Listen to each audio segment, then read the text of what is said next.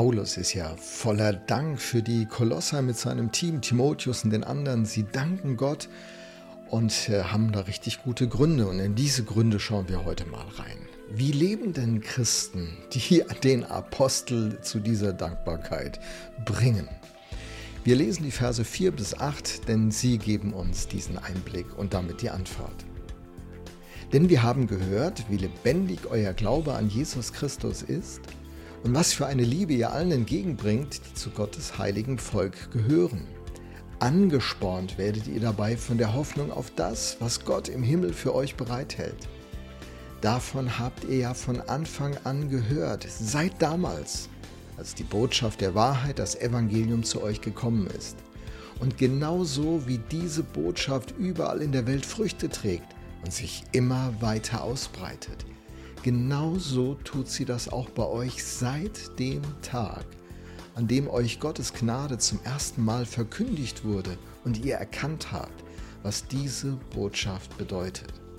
Euer Lehrer in all diesen Dingen war Epaphras, unser geliebter Mitarbeiter, ein treuer Diener Christi, der sich mit ganzer Kraft für euch einsetzt. Er war es auch, der uns von der Liebe berichtet hat, die der Geist Gottes in euch wirkt.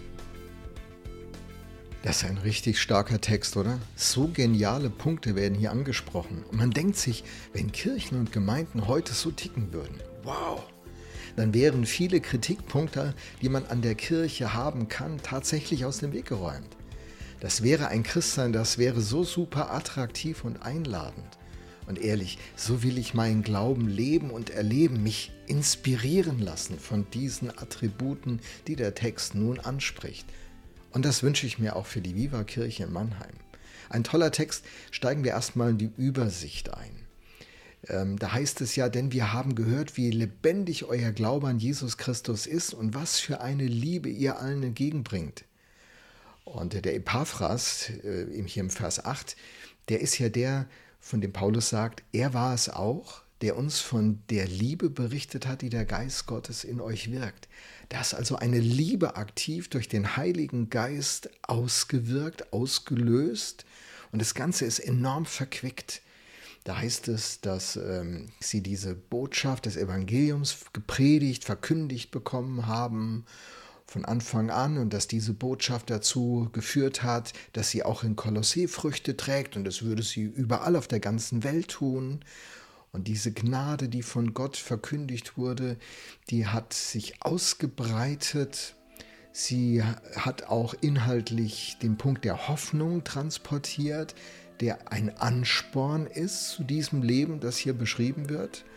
Und äh, es braucht einen Menschen, einen Lehrer, der Epaphras, der hat ja diese Gemeinde gestartet und hat diese Botschaft verkündigt, das Evangelium. Und der Geist Gottes hat es benutzt, was der Epaphras getan hat. Und Liebe hat sie bewegt, aber sie sind auch gut informiert worden. Und eine Hoffnung ist in ihnen geboren worden. Also wenn man sich das alles mal zusammen vor Augen führt, was hier ähm, zusammenkommt, um so eine Wirkung zu entfalten, die ja Paulus und Timotheus zu diesem Gebet auch bringt, dann ist das schon faszinierend. Manchmal wird in christlichen Kreisen so das eine gegen das andere ausgespielt. So der Geist Gottes muss wirken und diese Liebe muss da sein und es braucht Hoffnung oder die Wahrheit muss gepredigt werden. Es braucht Menschen, die das machen. Nee, der Geist Gottes macht es selber. Nee, das Wort Gottes hat diese Wirkung. Man kann so viele Dimensionen auseinander dividieren und daraus ganze Richtungen machen. Das ist passiert unter Christen.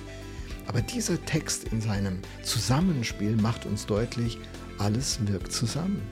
Wie ein Uhrwerk. Alle Zahnräder greifen ineinander, keines ist überflüssig, alles sind nötig, alle diese Aspekte sind nötig, die wir uns dann genauer noch anschauen werden. Aber das ist die Sicht, die du brauchst. Es braucht das Wirken des Geistes Gottes, es braucht die klare Verkündigung des Wortes Gottes, es braucht Menschen, die sich gebrauchen lassen. Das bewirkt etwas in den Hörern, eine Hoffnung wird geboren, Liebe kommt zum Tragen, das führt zu einem veränderten Leben und all das wirkt zusammen und das macht einen lebendigen Glauben und eine lebendige Kirche aus. Und dahin wollen wir. Also lasst uns gemeinsam aufbrechen zu dieser Reise.